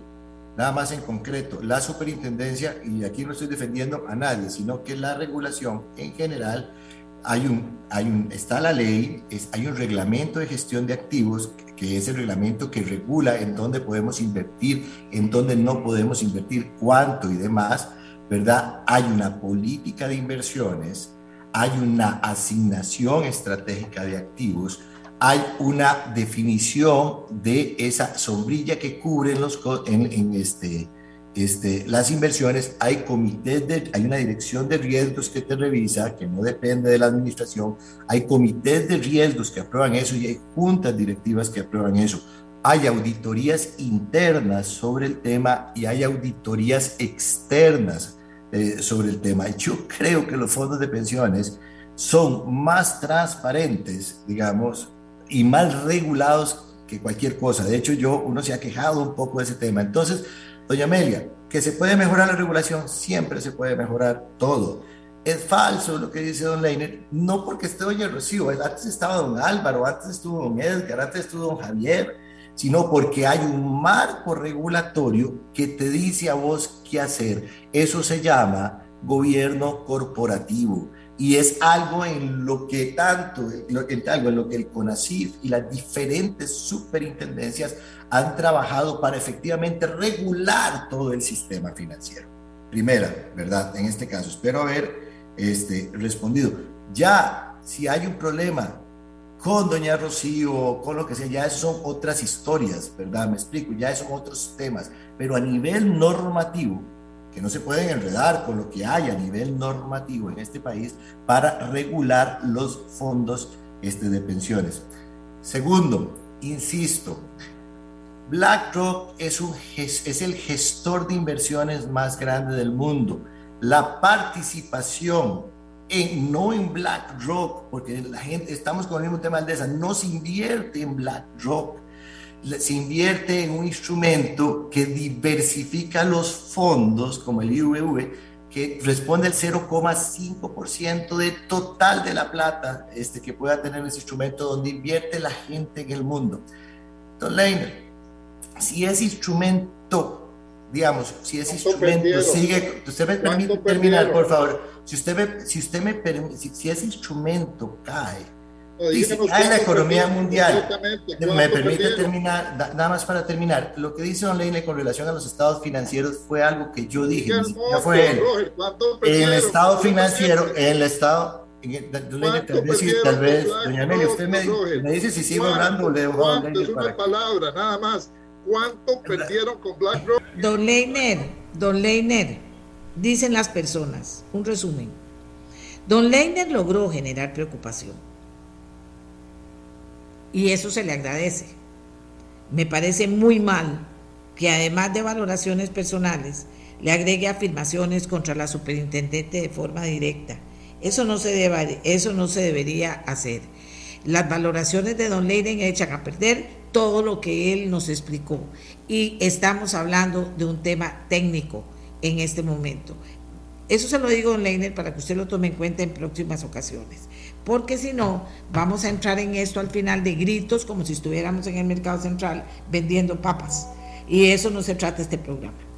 Se trata de, con respeto, hablarnos y con respeto plantear las cosas y si no me contesta, pues usted le dice, usted no me ha contestado y sigue hablando. Aquí no es cuestión de pegar gritos, porque al final la gente es la que, es la que está oyendo, la gente sabe, la gente sabe si el señor del Banco Popular contestó bien, o perdón, en representación de las operadoras contestó bien, o, o, no le quitó ninguna duda, y sabe si ya don Leiner dijo tal cosa y no le contestaron, y sabe si le quedan dudas o no. Yo como siempre digo, vamos a tratar de hacer algo que tenga mayor sentido, y el mayor sentido es ir explicando cosas en el programa que permitan que permitan que usted, amiga y amigo que me escuche, vaya teniendo respuestas a las mismas inquietudes que usted pone. Porque si no, nos enredamos en esto de hoy. Viera que la gente me dice, ¿qué es esto? Creía que los abogados eran enredados, pero oír dos economistas también enreda mucho las cosas. Bueno, al final se trata de que don Leiner planteó sus preocupaciones, que, claro, que encendió dudas sobre ciertas cosas, que don Roger dio respuestas, que usted las escuchó, puede ser que diga, no me contestó, faltó claridad, no sé. Yo creo que falta comunicar bien las cosas y creo una transparencia y creo que falta comunicar bien las cosas de manera asertiva y permanente. Yo le agradezco a don Leitner, pero no me gusta cuando se pierde el control así de las cosas, porque eso no es este programa. Este programa quiere otra cosa quiere que al final las personas inteligentes, como son todas y así las considero, te hagan una idea de cómo están las cosas. Creo que en este momento tenemos una idea. Así que muchas gracias a don Leiner y muchas gracias a don Roger. No me gusta que el programa termine con gritos, eso se lo digo siempre porque eso no es este programa. Este programa trata de respetuosamente plantear cada quien su posición, aunque sea absolutamente contraria una de la otra, que la gente conteste con respeto también y que finalmente usted, amigo que me escucha, sea el que diga qué bien que contestó tal persona, qué mal la otra, no creo nada, le voy a prestar atención, voy a llamar, no sé, que usted tome sus mejores decisiones. Hagamos una pausa y venimos porque voy a tener que cancelar uno de los segmentos del programa de hoy, pero en fin, porque se nos fue el tiempo más de la cuenta. Pero en fin, hagamos una pausa.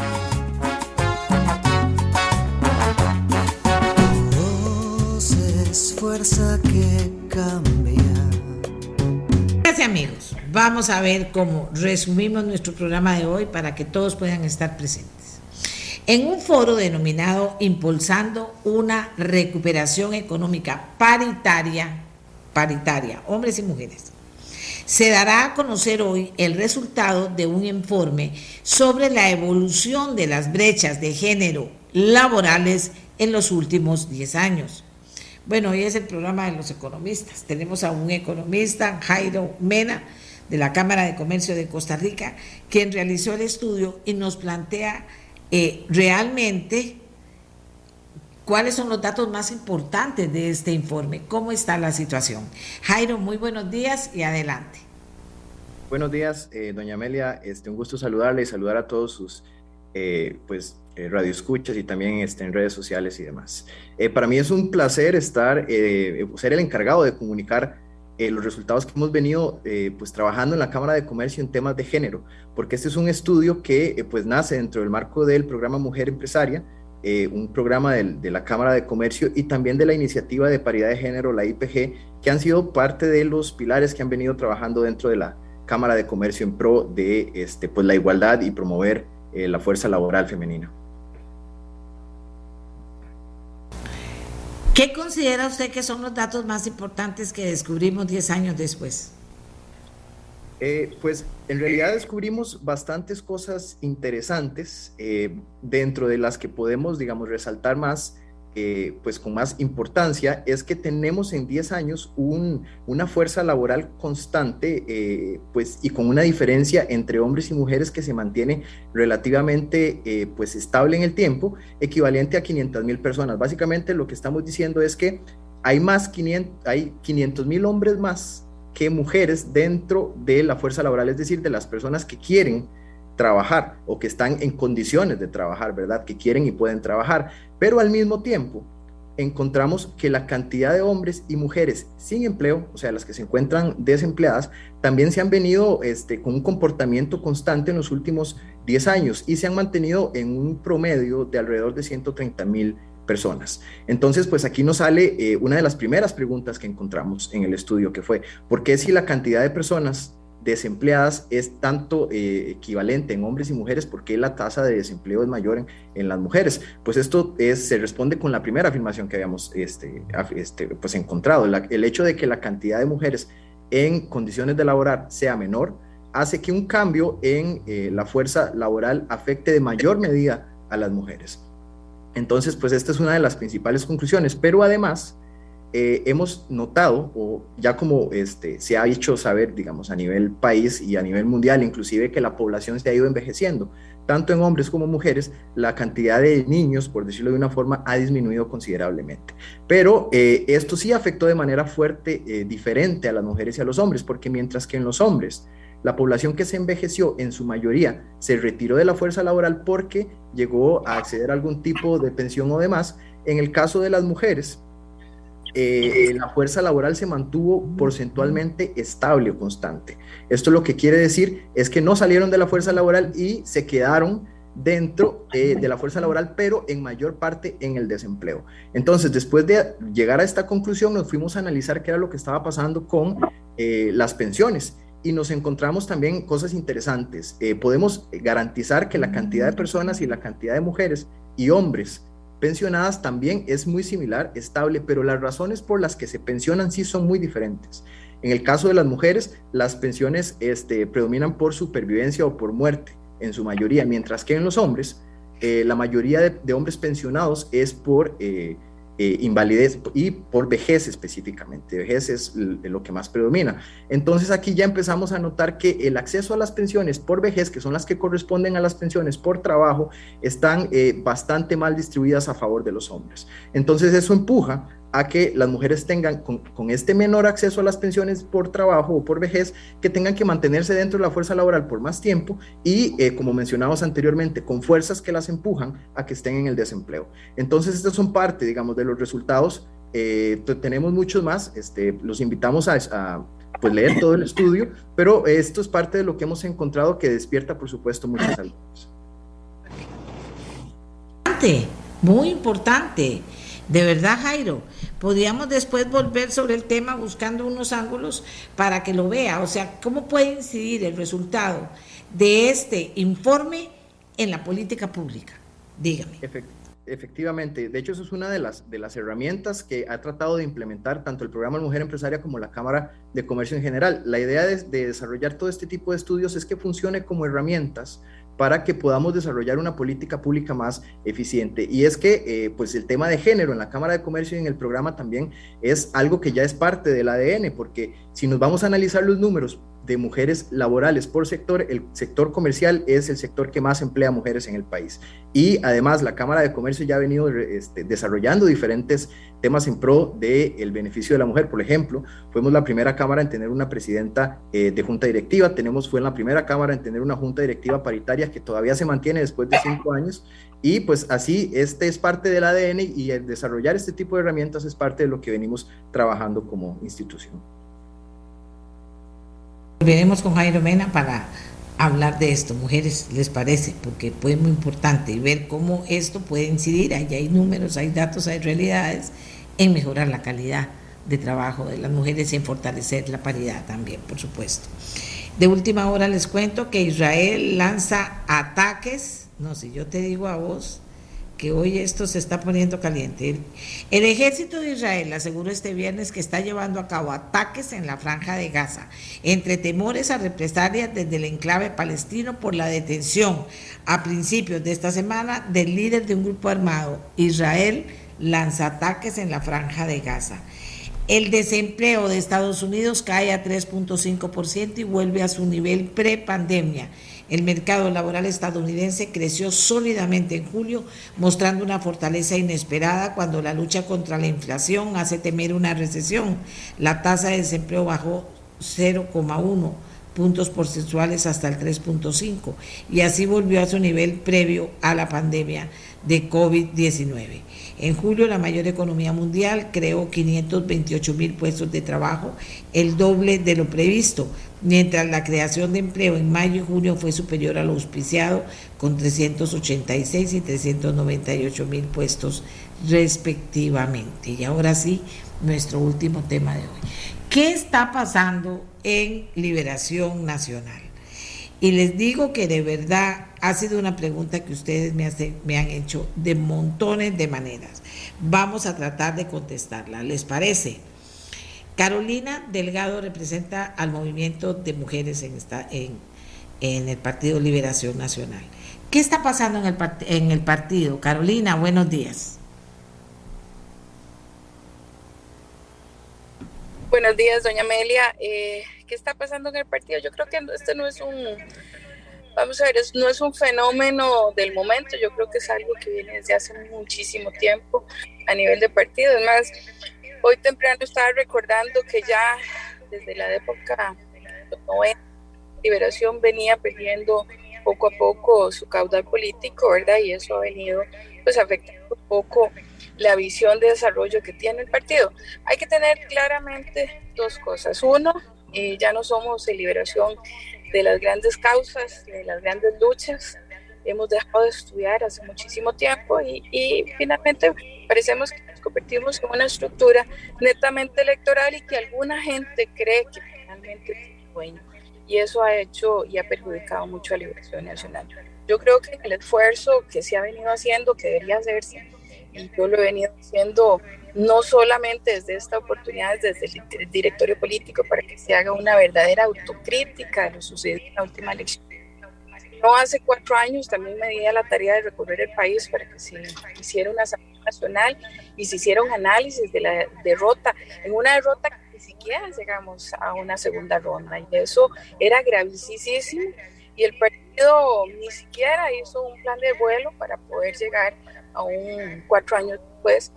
Y a pesar de que llegamos a segunda ronda, pues inevitablemente perdimos. Ya yo creo que deberíamos estar claros que, que perder es perder y, tal vez perdimos en un poquito mejores de condiciones, pero el partido tiene hace mucho tiempo la poca capacidad de conectarse con la gente, de llegar a la gente, de hacer ese análisis, ese estudio, para saber lo que la gente está pensando y cuáles son las posibles soluciones somos un partido enorme, ¿verdad? Si no fuera de esa manera no tendríamos tantos diputados, Esto no es un tema de candidatos, ¿verdad? Como alguna gente cree hacer pensar de que, de que tenemos eh, tenemos la fracción más grande, a pesar de que no ganamos eh, el Ejecutivo, ah, tenemos la fracción más grande, pero eso se debe al, al, tamaño del partido y, a lo que, y al trabajo que hacemos desde las bases muchos de los dirigentes. Entonces, es importantísimo entender, ¿verdad? Que no nos engañemos una cosa con la otra. Y bueno, con el tema mujeres, claramente en la última campaña, a pesar de que las mujeres votamos más, eh, y tomamos más decisiones. Fue una campaña que no fue dirigida a mujeres, que la estructura de mujeres no participó directamente, nosotros no estuvimos involucrados en la estrategia para hablarle a las mujeres, no estuvimos involucrados en el plan de gobierno para poder ir a hablarle a las mujeres y para tener una oferta política clara. Un partido que ha luchado toda una vida por los derechos de las mujeres fue bastante omiso en esta última elección y eso pues no lo cobra el electorado la internet me está fallando. Carolina, muchas gracias. Muy clara usted, de verdad, muchas gracias. Don Francisco Antonio Pacheco. Adelante, don Francisco Antonio. Mire, yo creo que el Partido Liberación está en una crisis eh, importantísima. Y digo importante porque crisis no es eh, lo mismo que fracaso, eh, sino al contrario tiene que ser el punto de partida de algo nuevo, diferente, que remoce desde las raíces el partido, desde el punto de vista ético, desde el punto de vista de su organización. Eh, lo que se ha venido dando es una especie de incomunicación entre los órganos del partido y la realidad política, entre lo que sienten o sentimos quienes no estamos involucrados propiamente en la dirección o administración del partido y lo que los órganos eh, viven. Yo veo como dos mundos, eh, donde no se reconoce el fracaso, donde no se reconocen los problemas. ¿Y qué pasó ahora? Pues una especie de desbordamiento. Es como una presa que de pronto cede. Eh, cantidades de partidarios comienzan a expresar lo que veníamos expresando en privado. Y la verdad es que si algo aprecia el ser humano en política es la sinceridad. Y creo que este movimiento que se está dando y que obligaría a los órganos a apurar su relevo porque están tomándose demasiado tiempo, eh, va a, ser inevitable, porque es la gente la que está sintiendo la necesidad de un cambio. Ojalá eh, las autoridades cedan, entiendan que llegó una hora diferente. Muchas gracias también a don Francisco Antonio Pacheco, doña Janina del Vecchio. No se me vayan los señores y las señoras que están aquí. No, eh, doña Yanina del Vecchio. Buenos días. Buenos días, doña Amelia. Sí, como dice don Francisco Antonio, eh, yo creo que esta crisis del Partido de Liberación Nacional es sin duda alguna una oportunidad de crecimiento y de renovación, de cambio, de fortalecimiento. Es importante este cambio generacional, naturalmente sin menospreciar a todas aquellas personas que eh, han contribuido en alguna forma en el, en el crecimiento y en el desarrollo del Partido Liberación Nacional. Es importante tomar en cuenta esas bases ideológicas eh, y tomar en cuenta los frutos cosechados, así como nuestros fracasos. Es importante, sobre todo, darle confianza al electorado, doña Amelia. Eh, el, electorado eh, ha hablado ya tres veces. Eh, el electorado siente que probablemente nosotros no hemos captado sus verdaderas necesidades. Como partido grande, muy grande, el partido más grande de Costa Rica, tenemos la necesidad de tomar esta crisis para renovar no solamente las estructuras partidarias, sino también nuestro pensamiento político. Tenemos que entender que hemos sido el partido de, que ha creado la sociedad de oportunidades en Costa Rica y que esa sociedad de oportunidades se ha venido menguando, que tenemos una alta desocupación y otros problemas muy serios al interior del país que no se logran sino con acciones. Para eso entonces es necesario no solamente este cambio que ya eh, mm, se está dando, puesto que ya se presentaron las renuncias respectivas, sino que eh, se pueda dar esta elección que pareciera que va a ser para el 15 de octubre y que podamos convocar a un congreso ideológico, porque lo que nos ha unido en el Partido Liberación Nacional es una, es una filosofía de vida, es una ideología que ayude al pueblo costarricense a vivir mejor. Le agradezco, doña Yanina. Eh, estamos conversando con liberacionistas a los que le pregunté que me parece importante que usted lo tenga claro a las personas que me están preguntando, que les preguntó qué está pasando en el Partido Liberación Nacional. Olman Segura, adelante. Eh, gracias, doña Amelia, por la oportunidad y saludos a, todas y todos los radioescuchas. Eh, yo estoy de acuerdo con las intervenciones que hemos tenido de doña Carolina, de, de, don Francisco Antonio y de doña Yanina eh, y, sobre todo quisiera remarcar que estemos claros que esto no se trata de cambiar a las personas únicamente. Eh, eh, se trata de, algo más profundo. debemos tomar acción y animarnos, la dirigencia de todo el país, hombres, mujeres, jóvenes y adultos, a participar en este proceso de renovación. Ese congreso ideológico de que está hablando doña Yanina es fundamental porque tiene que ser un congreso ideológico y también programático que nos aclare el rumbo y, las posiciones, especialmente de nuestro partido.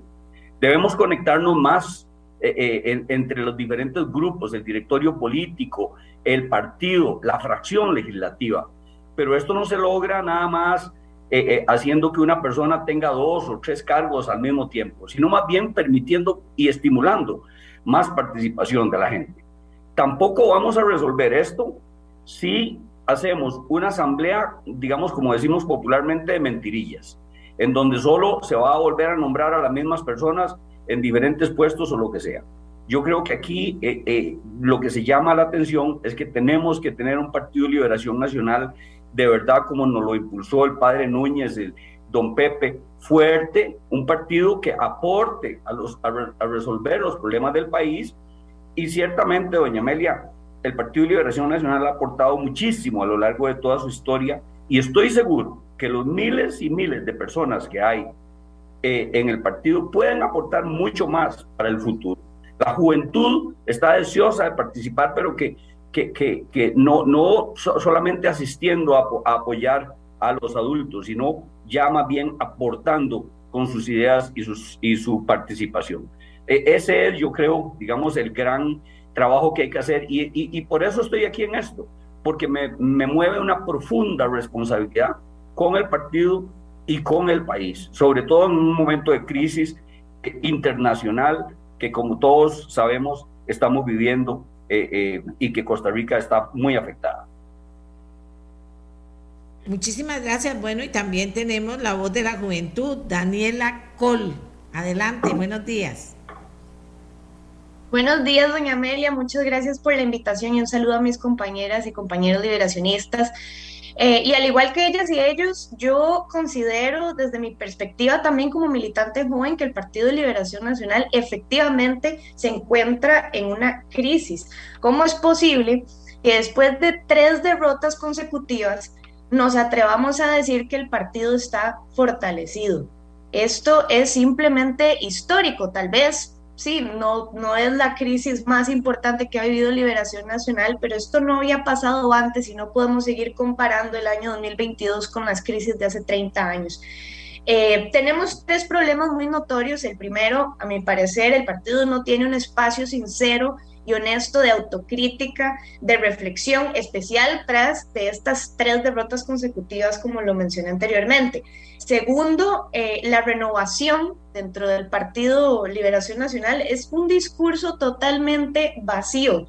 Eh, son las mismas personas las que tienen que salir a luchar por esos espacios, pero también son las mismas personas las que siguen tomando las decisiones eh, en el Partido Liberación Nacional. A pesar de las, de, las renuncias que se han dado en los últimos días, esas personas siguen teniendo el control de muchas de las decisiones importantes que necesita nuestro partido. Además, los espacios para las juventudes, como les digo, son totalmente irreales. Eh, tercero, Liberación Nacional no tiene un rumbo claro. Urgen cambios estructurales, institucionales, ideológicos.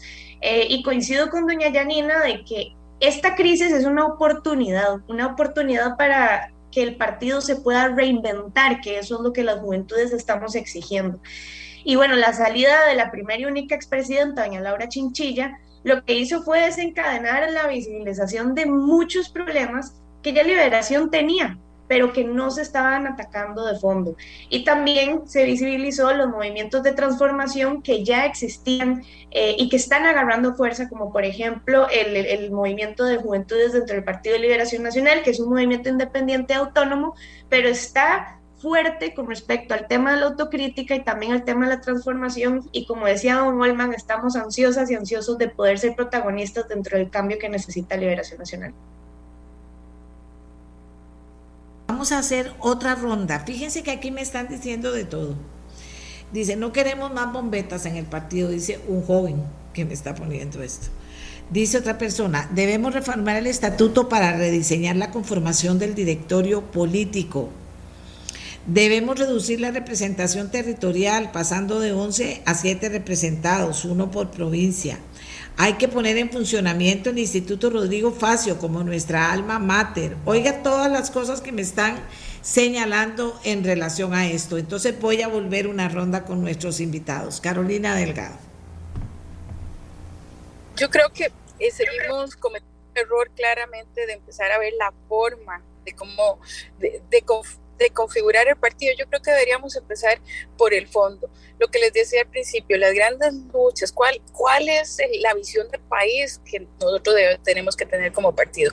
Yo desde el directorio político te lo dije en su momento a José María Figueres, que realmente el plan de gobierno que presentamos en la última elección era un plan de gobierno del candidato, no era un plan de gobierno de partido. Y creo que esa es parte del análisis que tenemos que hacer. ¿Por qué? Porque un partido político tiene que tener norte, tiene que tener claridad hacia dónde quiere, tiene que tener claridad hacia dónde va el desarrollo. Y conforme a eso, elabora esas, esas rutas de, de, que tenemos que hacer en capacitación, en organización, en su representación, no solamente desde la Asamblea Legislativa, sino en los órganos municipales. Y yo creo que ese vacío es lo que nos ha venido dando. Y además, y lo he dicho de manera abierta, o sea, el partido Liberación Nacional no tiene dueños. Ha tenido grandes liderazgos en el transcurso de los más de 70 años, pero Liberación es tan amplio y tan profundo que no tiene dueños. Y mucha gente se confunde creyendo que estando ahí, teniendo presencia de manera permanente, tratando de imponer posiciones en los diferentes campos, ya sea municipal, legislativo y desde el mismo directorio político, creyendo que son dueños del partido. Yo creo que hay que defenderlo. Nosotros, los que estamos ahí, los que entramos por movimiento, como Daniela Col y yo, don Rolando y don Luis Aguilar, recorrimos el país eh, ordenando y, coordinando con las mujeres, con los jóvenes, con los cooperativistas, con los trabajadores. Hemos hecho un trabajo profundo, tenemos una enorme organización y tenemos mucho que hacer y construir, pero necesitamos de la mano de todos, de don Olman, de doña Yanina, de todos los que hoy están en este proceso para que el partido se renueve en construir esa visión de desarrollo, que fue con lo que inició Liberación Nacional Liberación Nacional tenía una visión de desarrollo y marcó los primeros años de Costa Rica, de esta segunda república. Bueno, hoy tenemos ese reto de ir a una asamblea legislativa con esa visión. Aquí, ahí estamos en la asamblea legislativa tratando de marcar rumbo, diciendo que lo más importante hoy es Costa Rica. Y eso es de lo que tiene que defender Liberación Nacional, que no son importantes los intereses individuales de aquellos que conforman el partido, no, el interés del partido, de los que vamos a la Asamblea Legislativa y los que estamos a nivel municipal, son nuestras comunidades y es el país. Y eso es lo que hoy le está haciendo falta a Liberación Nacional. Gracias, Carolina. Doña Yanina del Vecchio, adelante. Sí, yo quiero también enfocar un poco el tema de la ética. Yo fui miembro del, del Tribunal de Ética del partido y creo que juega un papel fundamental como partido grande, pues hay de todo y muchas veces están eh, personas que no son las idóneas en términos de, de su comportamiento ético. eh, me parece a mí que se tienen que revisar muy bien las estructuras eh, eh, estatutarias, legales del partido, para dar la oportunidad de hacer la separación de aquellas personas en los momentos en que sea necesario. No, no hay que esperar a que se dé un juicio este, penal para, para que el partido busque siempre tener la, la persona idónea. Creo que es fundamental que las personas que estén ahí estén libres de cuestionamientos y si hay un cuestionamiento, esas personas tengan eh, la, firmeza de poderse separar pensando en que el bien mayor es el partido y no las personas. No, no queremos tener un partido que se sientan las personas que son, están nombradas al perpetuum. Creo que es necesario que haya una, una posibilidad de mejoramiento y de renovación y para eso sí creo, como lo propusimos en, en nuestra carta que presentamos, que por cierto fue firmada por, por muchísima gente y sigue siendo firmada en este momento. Esas firmas se consiguieron en solo un fin de semana y fueron casi mil firmas, porque muestra que lo que queremos es reformar eh, eh, todo el pensamiento político, actualizarlo, reforzar lo que ha sido siempre permanente y, valioso y además de eso eh, hacer los cambios necesarios en las estructuras y en, las, en los reglamentos para que seamos un partido ágil en la toma de decisiones, en la toma de decisiones sobre todo en los cambios de sus estructuras cuando es necesario. Gracias, doña Yanina. Don Olman Segura. Me parece que tiene razón Carolina y doña Yanina. Eh, yo agregaría que también definitivamente en el partido se tiene que discutir eh, y hacer reformas estatutarias que nos permitan tener una organización de verdad que tenga representación de todos los grupos. Eh, yo soy presidente de, sectores, pero también hay otros sectores como empresarios, educación y profesionales que eh, de, al final no están representados en ninguno de los lados eh, dentro del directorio político eh, y, en la asamblea más bien lo que hubo fue un reforzamiento de las posiciones de los alcaldes y alcaldesas, o, mejor dicho, territorial, de, más bien quitándole espacio a otros grupos. yo coincido en que esto es un trabajo que tiene que ser de discusión y de diálogo. Eh, la crisis tiene que llevarnos a un punto de inflexión, como decía don Francisco Antonio, que nos permita una mejor oportunidad y un remozamiento y, una, y un renacimiento del Partido de Liberación Nacional eh, hacia el futuro. Yo insistía hace un momento de que eh, el país mismo y a nivel global estamos sufriendo una crisis y siempre el Partido de Liberación Nacional como un partido fuerte, eh, no solo en la Asamblea, sino en general en el país, ha tenido, ha, dado muchos aportes. Aquí hay muchos intelectuales, profesionales, personas, eh, digamos, estudiosas eh, dentro del Partido de Liberación Nacional. Recordemos que el partido nace como, como un centro de estudios. alguien mencionó el ICARF, el, el Instituto de Capacitación Rodrigo Facio. Estamos activos con ese instituto y con la juventud. Y, el 3 de septiembre arrancamos nuevamente con diferentes capacitaciones en el país, pero bueno, eh, se tiene que ampliar y ahora con, los, con estos medios de, de comunicación, del Internet y, otras, eh, y otro tipo de educación virtual, podríamos ampliarlo muchísimo más. Yo creo que es un segundo aire, para decir de alguna forma, que tiene que aprovecharse y, y en, enhorabuena que se da esto, porque no se trata de perseguir gente, se trata de más bien de que todos podamos aportar, pero eso sí, transformando eh, lo que se ha convertido en un, en un problema para eh, nuestro partido y, que nos ha dado tres derrotas eh, en, al hilo. Muchas gracias. Ok, gracias.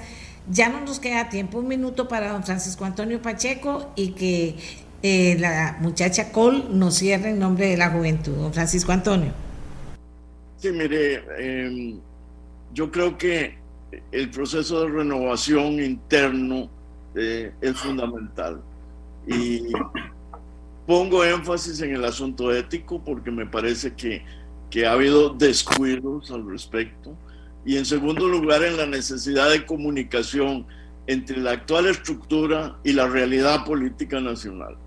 Y yo creo que generosamente en la estructura actual tiene que ceder el espacio para que vengan otras personas eh, con grandes calificaciones que las hay en el partido a reorientar este proceso que como se puede ver tiene distintas facetas jurídicas, de organización y, de crecimiento. Es importantísimo que definamos algunas ideas centrales que nos unan y es importantísimo que Costa Rica entienda que el Partido Liberación Nacional es una entidad llena de buena fe y de patriotismo, porque la buena fe y el patriotismo es lo único que puede ayudar a Costa Rica a salir adelante. Creo que estamos en una coyuntura política muy compleja eh, y que Costa Rica necesita un Partido Liberación Nacional fuerte para que ayude y lidere la salvación de la democracia que tal vez está en juego. Y los costarricenses más conscientes, las costarricenses, saben que estamos en un momento de peligro. Gracias, don Francisco Antonio. Nos cierra Daniela Col en nombre de la Juventud de Liberación Nacional. Adelante, Daniela. Muchas gracias. Bueno, desde las juventudes, nosotras y nosotros insistimos en que lo que le urge al Partido de Liberación Nacional es un proceso total de reinvención. Ayer escuchaba el comentario de un analista eh, que el PLN tiene una desconexión con la realidad y coincido completamente. Eh, Liberación Nacional debe empezar a aspirar a la innovación, a la actualidad y a recuperar de esta manera la esperanza y la confianza de todo el electorado. Coincido también con doña Carolina que Costa Rica y su gente debe volver a ser la prioridad en nuestro partido. Y con mucho respeto, eh, desde las juventudes consideramos que tenemos la capacidad, la consecuencia y las ganas de poder ser protagonistas en la transformación que tanto necesita nuestro partido. Muchas gracias. A todos ustedes, terminamos el programa preguntándole a liberacionistas qué pasa en el Partido Liberación Nacional. Ustedes los escucharon. Hacemos la pausa que nos lleva hasta la próxima semana, hasta el próximo lunes. Muchas gracias por estar con nosotros. Este programa fue una producción de Radio Monumental.